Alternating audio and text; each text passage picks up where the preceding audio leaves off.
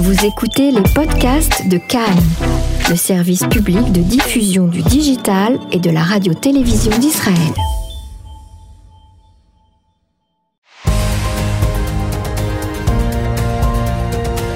Le Flash Info de Cannes, la radio publique israélienne, présenté par Emmanuel Hadar.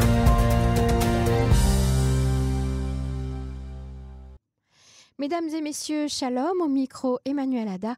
Voici le flash info de la mi-journée. Une Palestinienne qui a tenté de poignarder samedi des agents de la police militaire près de la porte de Damas, à l'entrée de la vieille ville de Jérusalem, a été arrêtée, a indiqué la police dans un communiqué. Aucune victime n'est à déplorer. Vendredi, plusieurs centaines de fidèles musulmans rassemblés à la mosquée El-Aqsa de Jérusalem ont provoqué des troubles lors de la prière du matin, a indiqué un porte-parole de la police.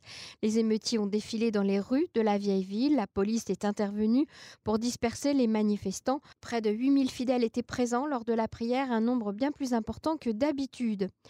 Et à Hebron, en Judée-Samarie, un attentat au couteau a été perpétué par un Palestinien contre un jeune homme de la ville. Il a été modérément blessé il a été soigné sur les lieux de l'attentat. Il souffre d'une blessure à l'épaule et a été transféré au centre médical de Charet Sedek de Jérusalem, ont annoncé les services de secours du Magen David Adom. Le suspect, qui est un jeune Palestinien, a été arrêté et emmené pour un interrogatoire, a indiqué l'armée. Pour la première fois, le Parlement ukrainien a commémoré la Shoah en amont de la date internationale en mémoire des victimes. Une cérémonie commémorative a été organisée à Kiev jeudi dernier, avant donc cette journée internationale qui aura lieu le 27 janvier. Cette date a été désignée en 2005 par les Nations Unies. Ce jour-là, les troupes de l'armée rouge ont libéré le camp d'Auschwitz en Pologne, occupé par les nazis. Cette année sera marquée par le 75e anniversaire de la libération du camp. Cet événement sera marqué par une cérémonie à Yad Vashem en Israël, par la visite en Israël de plusieurs chefs d'État, dont le président Emmanuel Macron. Celui-ci rencontrera le Premier ministre Benjamin Netanyahu pour un petit déjeuner en tête-à-tête, mais aussi peut-être Benny Gantz, bien que l'agenda ne soit pas encore fixé. Il doit également se rendre pour la première fois à Roglit pour une cérémonie à la mémoire des déportés euh, juifs de France. Il rencontrera également la communauté francophone d'Israël lors d'une réception donnée à Jérusalem. Il se rendra également à Ramallah pour rencontrer Mahmoud Abbas pour une visite protocolaire. Un rapport présenté en fin de semaine dévoile des carences et des failles importantes concernant la plus grande division de réserve de Tsahal.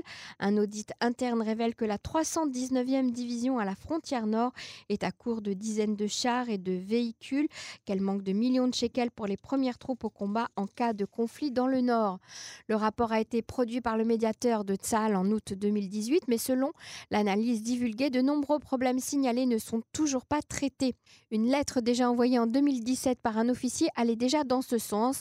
Elle dénonçait le manque de combattants, de personnel médical, d'agents de renseignement et d'entretien et, également le manque de zones d'entraînement. L'unité du porte-parole de Tsahal a déclaré qu'une équipe d'inspection avait été créée par le chef d'état-major après la production de ce rapport pour examiner la structure et l'efficacité de l'unité de stockage d'urgence de l'armée. Il a, il a souligné que Tsahal et la 319e division en particulier sont extrêmement aptes à la guerre. L'armée israélienne a commencé à installer une série de capteurs souterrains le long de la frontière nord afin de détecter n'importe quel tunnel entrant dans le territoire israélien et ce depuis le Liban. Cette initiative intervient un an après que Tzal a découvert et détruit six passages souterrains creusés par le groupe terroriste du Hezbollah.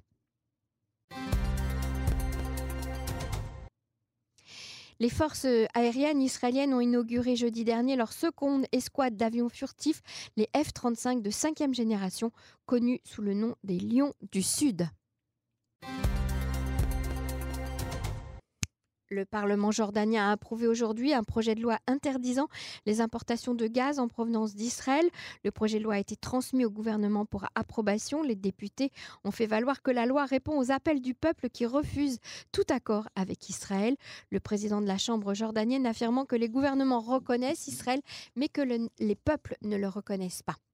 On ne sait pas encore comment la loi affectera l'accord sur le gaz. Le procureur Avichai Mandelblit a rejeté aujourd'hui la demande du Premier ministre Benjamin Netanyahu de recevoir tous les éléments d'enquête à son encontre avant le dépôt de l'acte d'accusation. Mandelblit a déclaré dans une lettre aux avocats de Netanyahou que selon la loi, l'intégrité du matériel d'enquête n'est remis aux accusés que lorsque l'acte d'accusation est déposé devant le tribunal et que l'essentiel du matériel d'enquête est déjà entre leurs mains. L'acte d'accusation n'a pas été déposé devant le tribunal à la suite de la demande d'immunité de Benjamin Netanyahou. Et le ministre israélien de la Justice, Amir Ohana, membre du Likoud, a estimé que le président de la Knesset, Yuli Edelstein, ne devait pas convoquer le vote en plénière visant à approuver la formation du une commission chargée d'examiner la demande d'immunité du Premier ministre. L'opposition réclame que cette demande d'immunité de M. Netanyahou déposée début janvier soit examinée avant les législatives du 2 mars, ce qui pourrait accélérer les procédures judiciaires contre le Premier ministre. La police israélienne a identifié un ensemble de ballons incendiaires lancés depuis la bande de Gaza sur la plage d'Ashdod. La zone a été fermée au public le temps que les officiers terminent l'examen des engins incendiaires et sécurisent le périmètre afin d'éviter tout danger lié à l'explosion de ballons. D'enrôlement. Trois personnes ont été tuées dans différents accidents de la route entre samedi soir et tôt ce matin. Au total, quatre personnes ont trouvé la mort ce week-end lors d'accidents routiers. Et la météo pour terminer euh, ce flash. Cet après-midi, des passages nuageux fréquents et beaucoup euh, d'averses sont attendus. Les températures pour la journée sont de 14 degrés à Haïfa, 14 degrés à Tel Aviv, 11 degrés à Jérusalem, 14 degrés à Beersheba et 16 degrés à Elat. Voilà, c'est la fin de ce flash de la mi-journée. On vous retrouve ce soir de 21h à 22h sur le 101.3 FM pour le journal d'info et pour le magazine de Cannes en français. C'était Emmanuel Ada. Merci d'avoir été à l'écoute.